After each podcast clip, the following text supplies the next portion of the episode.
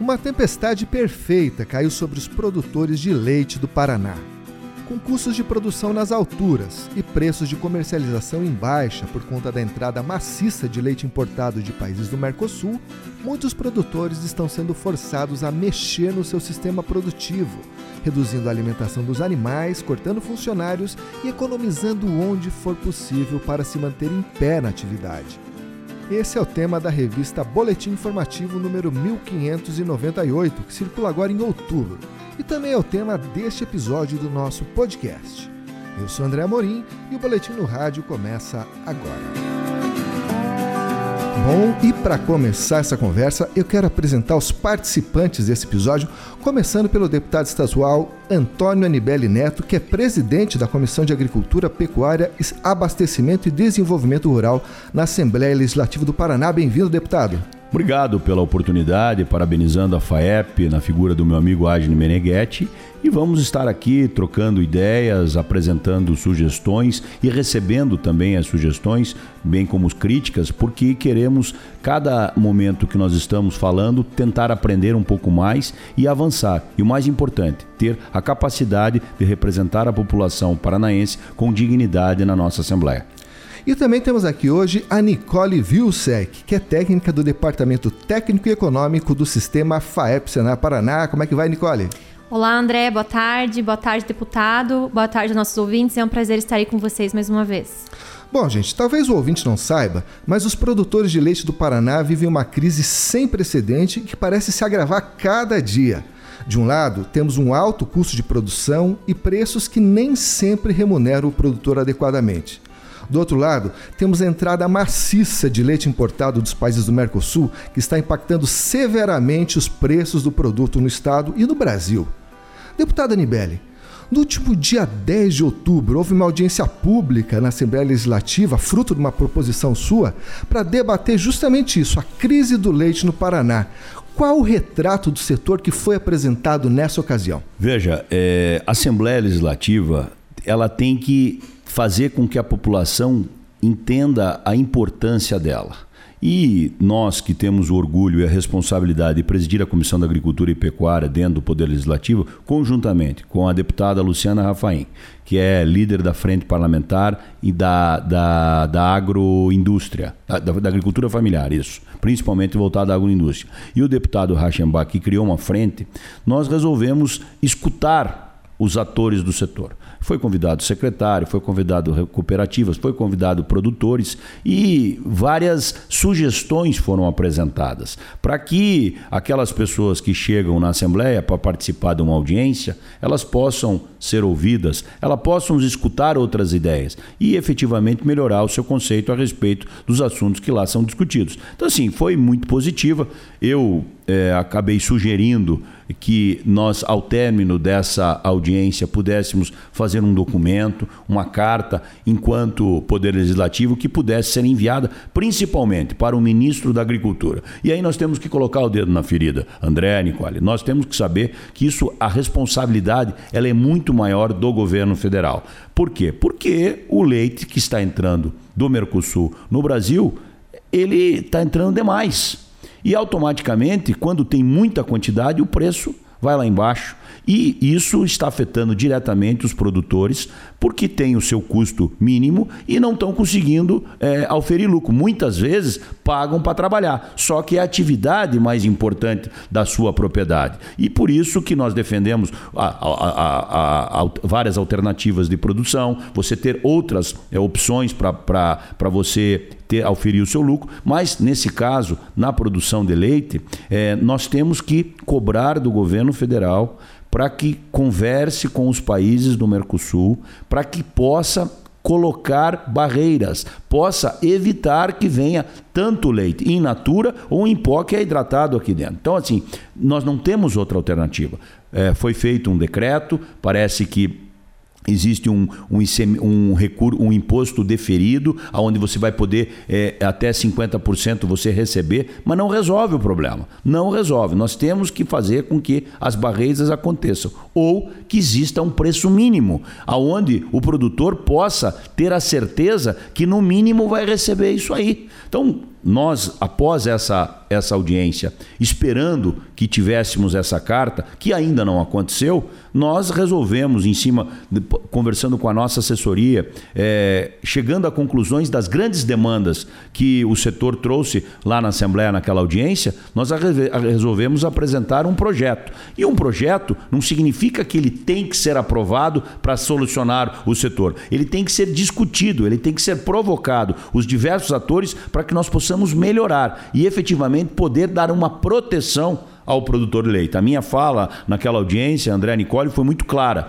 Eu estou na política porque entendo que o Estado tem que defender os que mais precisam. E este é um momento típico aonde existe uma produção, graças a Deus, maravilhosa, só que o preço ele não, não faz com que vale a pena continuar. Portanto, ou se para da onde está vindo, que é o Mercosul, ou se coloca um preço mínimo. E eu, nesse projeto, estou propondo para que até todo dia 15 do mês anterior se, seja colocado o preço para que o produtor possa trabalhar com mínimo esse valor. E essa discussão ela vai acontecer porque o projeto tem que tramitar. Tem, quero também poder fazer audiência pública, quero conversar com as entidades, com a Secretaria da Agricultura, para que nós possamos é, dar esta alternativa, dar esta ferramenta para que o produtor que hoje é, na, na, a nível de balança, ele está muito menor do que os outros atores. Nós temos que proteger o nosso produtor de leite porque hoje o Paraná é a segunda maior bacia do Brasil,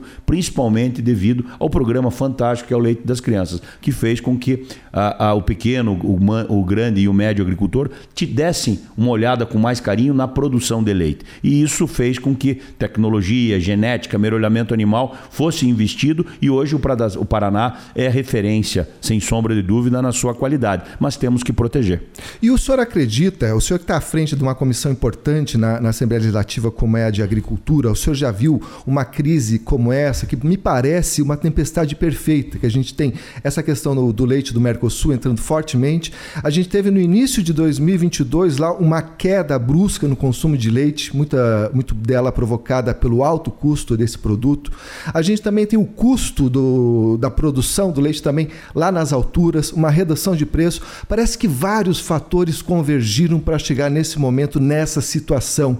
É, o que, que pode ser feito do ponto de vista do Poder Executivo? O senhor como fez a Assembleia, propôs o projeto, mas o que, que o Estado, o que, que o governo pode fazer, na sua opinião, para tentar minimizar essa situação? O Estado tem que entender que esses projetos são fundamentais, discutir com os diversos atores e colocar em, em sendo aprovado esse projeto, sancionar e colocar em vigência exigindo que tenha seja colocado um preço mínimo e paralelamente a isso é, dar condições para que aquelas empresas que compram leite também tenham essa capacidade porque também merecem ter o lucro é todos os, os, os setores da cadeia eles têm que ser protegidos mas neste momento o, o que quem está sendo mais prejudicado é o nosso produtor de leite. Por isso, precisa-se urgentemente tomar medida, principalmente do governo federal, evitando a entrada do leite. Ah, deputado, mas é muito difícil, porque se evitar a entrada do leite, outras cadeias vão ser, do Brasil vão ser prejudicadas, que não vão poder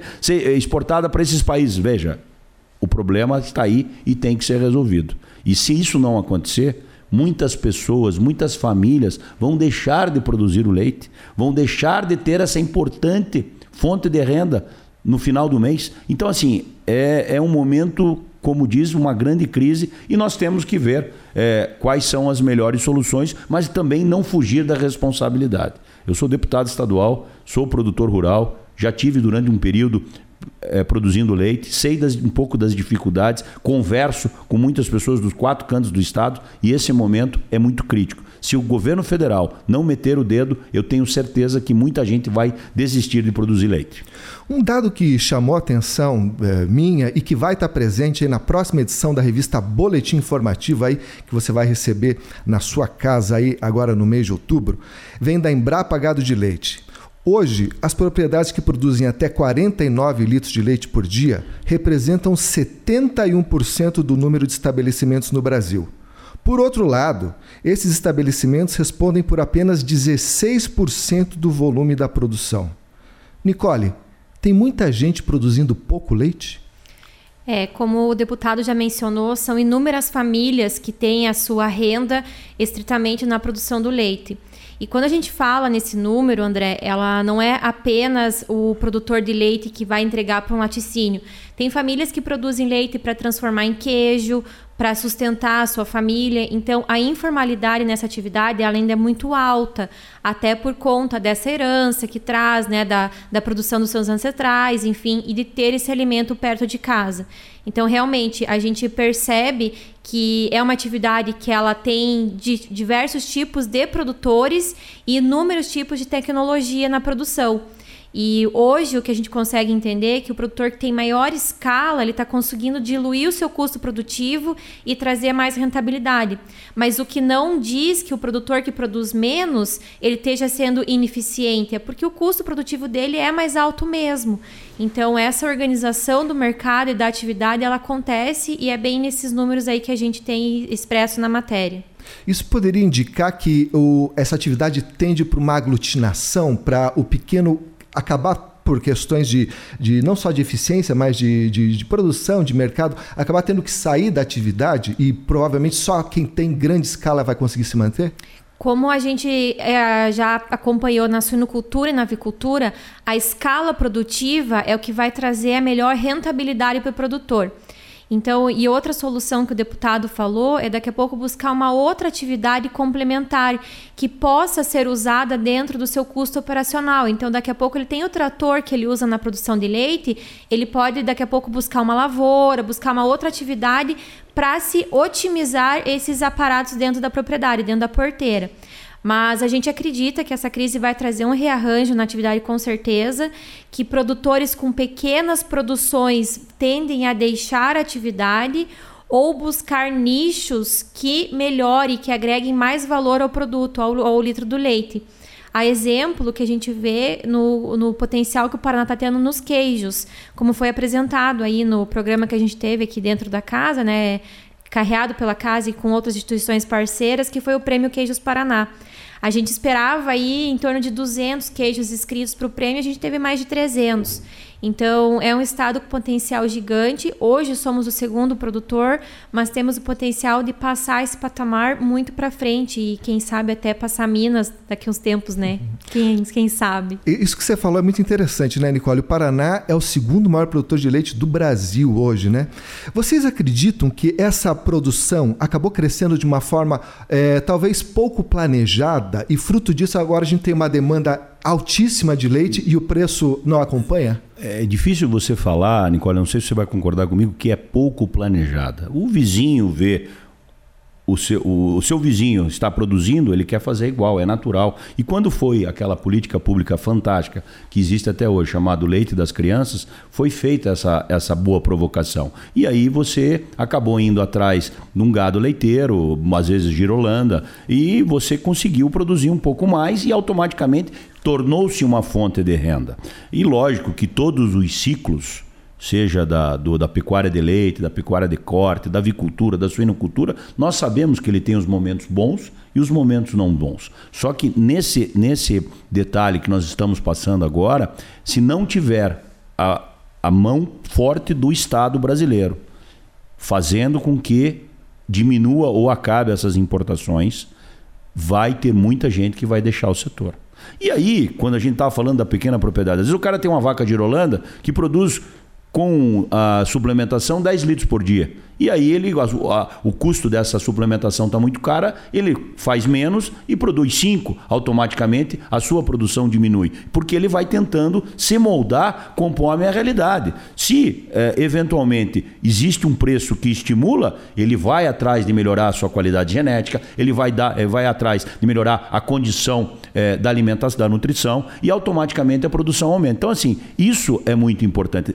O setor, Nicole, André, ele não vê uma perspectiva a médio e longo prazo, não é?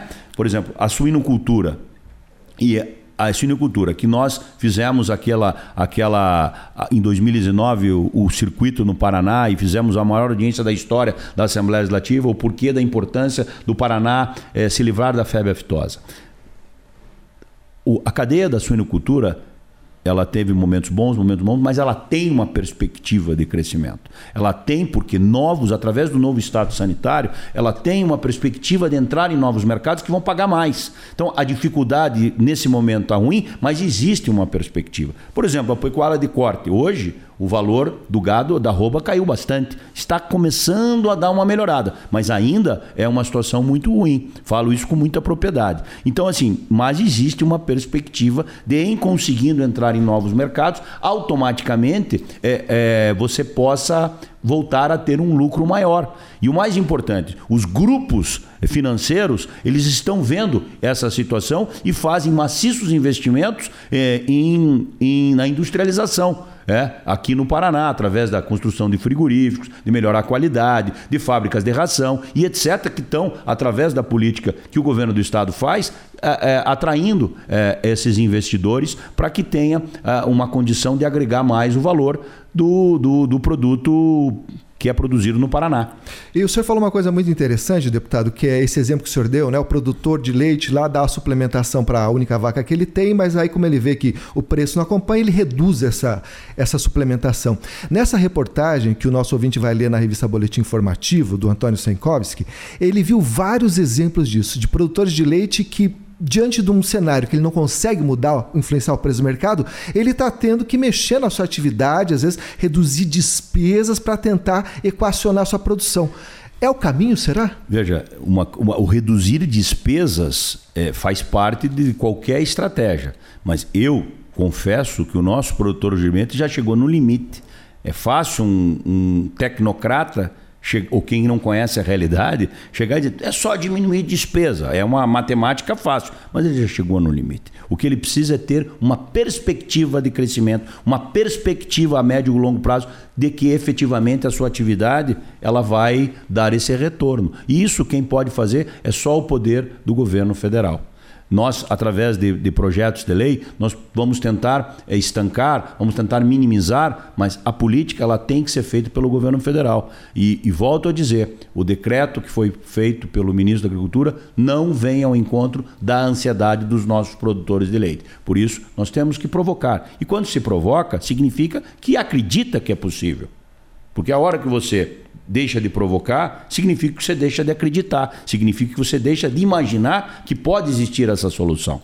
Aí é o radicalismo. E nós não queremos esse radicalismo. Nós respeitamos, acreditamos e torcemos para que efetivamente exista sensibilidade dos governantes, principalmente a nível federal, que as coisas possam acontecer. O senhor colocou essa questão né, do, do governo federal intervir na, na, importação maciça do leite, né? Mas o que, que pode ser feito aqui em nível estadual, é, no sentido de agregar valor?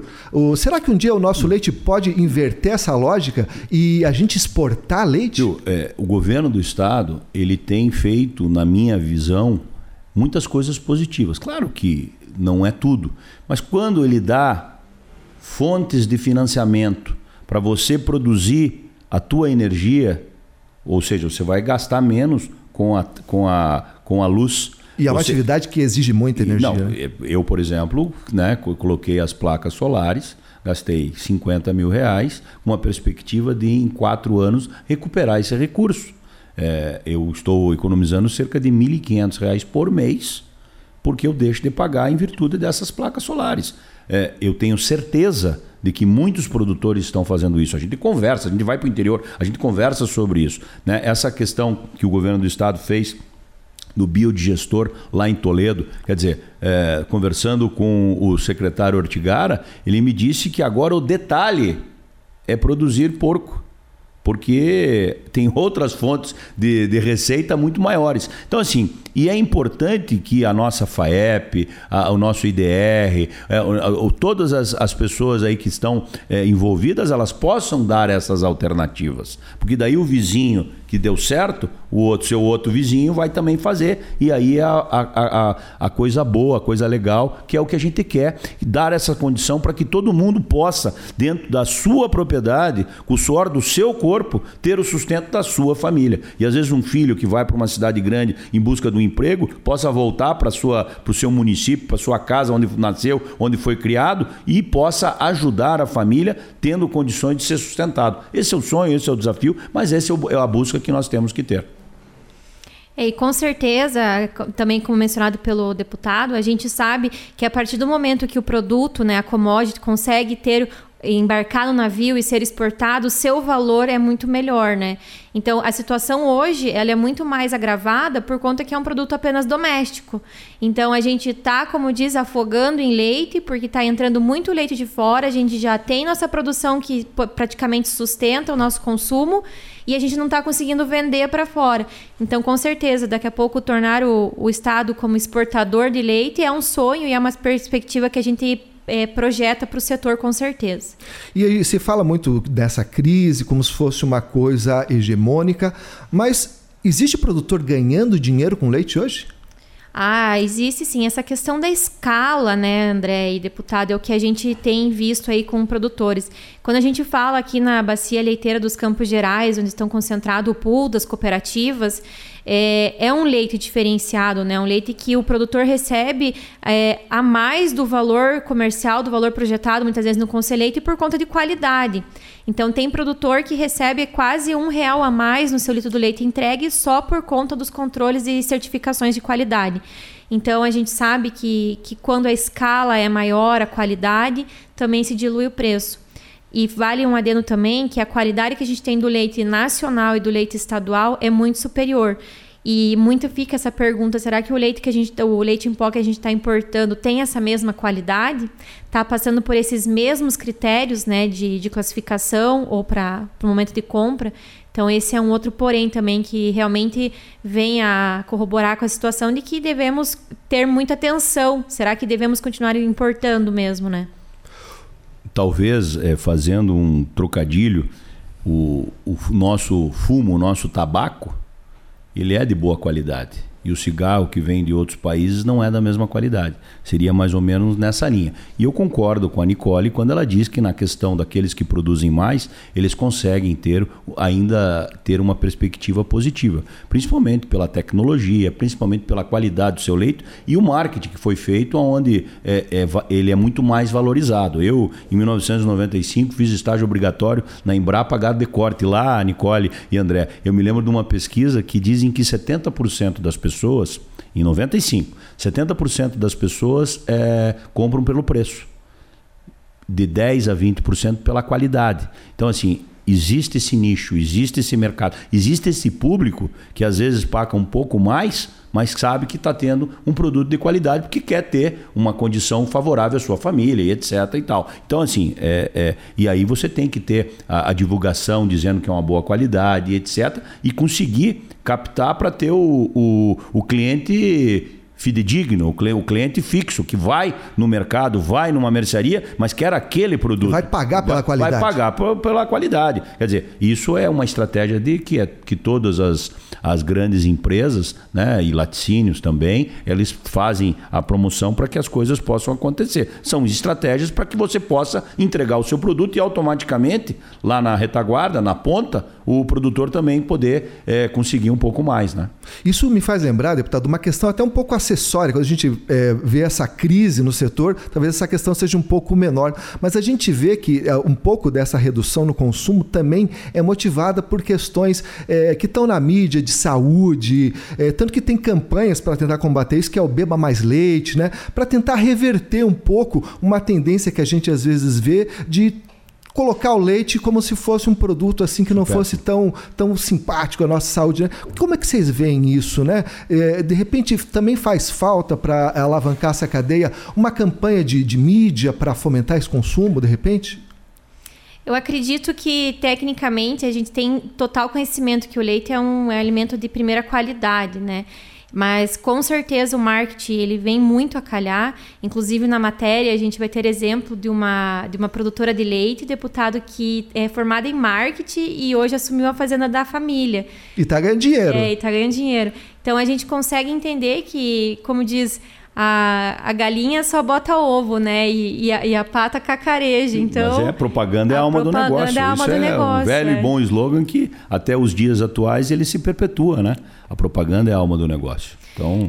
E, e, e, falando em consumo, a gente percebe que no estado e no Brasil o consumo ele está andando lateralmente, né? Então ele não, eu, eu acredito que não é um incentivo do consumo que vai melhorar a cadeia, mas realmente essa situação de permitir que o leite seja comercializado. Lógico que daqui a pouco o consumidor com poder aquisitivo melhor, ele vai procurar mais os derivados, daqui a pouco um iogurte vai entrar ali no carrinho de compras do consumidor, um queijo diferente, e assim a gente consegue aumentar esse consumo lácteo como um todo. Mas realmente é ter essa consciência que é um produto, um alimento de primeira qualidade e que a gente tem que buscar sempre esses meios. Gente, e dentro da porteira, o que, que dá para ser feito para tentar reverter essa situação? Eu comentei a respeito de alternativas para se diminuir a, a, o, o, custo, como por exemplo a energia solar, uhum. né, o biodigestor. São práticas que efetivamente podem eh, fazer com que sobre um pouco mais de recurso. Agora, dentro da linha da produção de leite, é, eu acredito que nós já estamos no limite. Claro que existem situações que você vai lá, faz uma análise, faz uma vistoria, dá uma consultoria, você pode, olha, faça isso, faça aquilo, de repente é mais fácil mas na grande maioria é, está no limite. E aí. É, não tem mais é, onde tirar. O que, né? o que eu acho que nós temos. Aí a única coisa que pode fazer é dar menos comida, dar menos boia, para produzir menos, para tentar empatar de uma outra forma. Que naturalmente a vaca daria 5 litros por dia. Se você injetar um pouco mais de comida, dá 10. Mas aí é uma questão da curva, que é aquela curva ideal que cada produtor tem. Mas o que nós precisamos hoje é a boa vontade do governo de entender esse sentimento de prestigiar o nosso produtor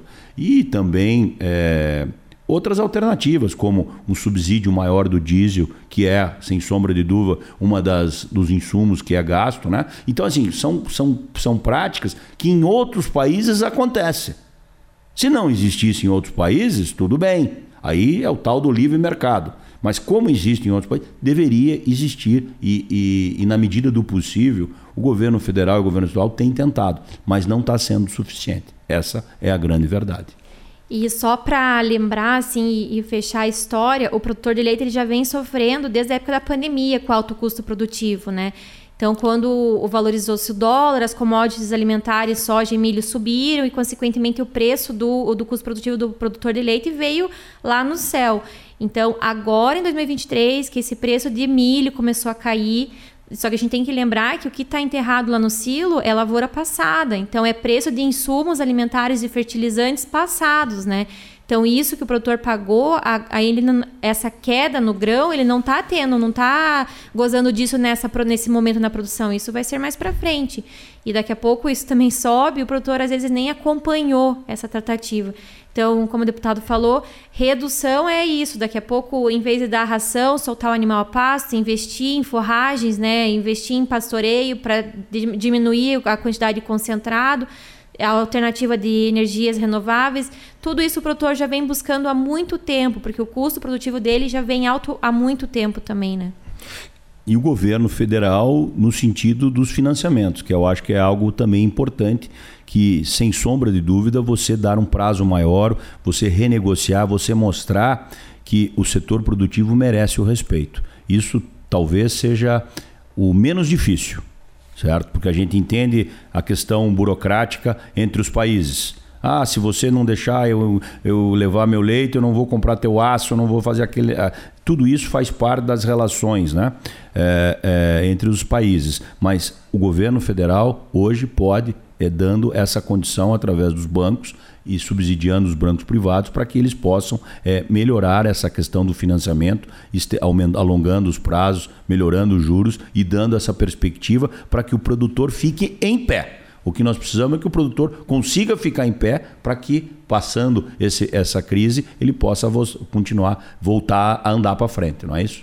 E, o, e, lembrando também, né, gente, que existe a capacitação aí na, na área de leite do Senar Paraná, gratuita, oferecida em, em todas as regiões do estado. Então, ou seja, conhecimento à disposição existe, né?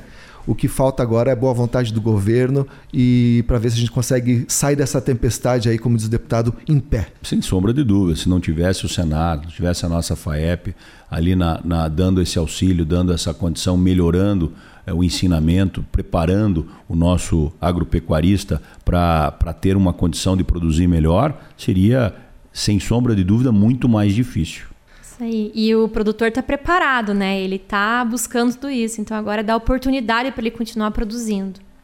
Maravilha! Bom, gente, vamos ficando por aqui com esse episódio. Quero agradecer muito o deputado Anibele, agradecer a Nicole. Voltem sempre, é sempre uma alegria, um privilégio. E dizer para você, ouvinte, se você deseja ouvir outros episódios desse podcast, você pode acessar o nosso site, que é o www.sistemafaep.org.br. Lá você também pode baixar o nosso aplicativo de celular, que é o Sistema FAEP. Você pode escutar esse podcast nas redes sociais, no YouTube, no Spotify e também no nosso aplicativo. Então, muito obrigado e até a próxima!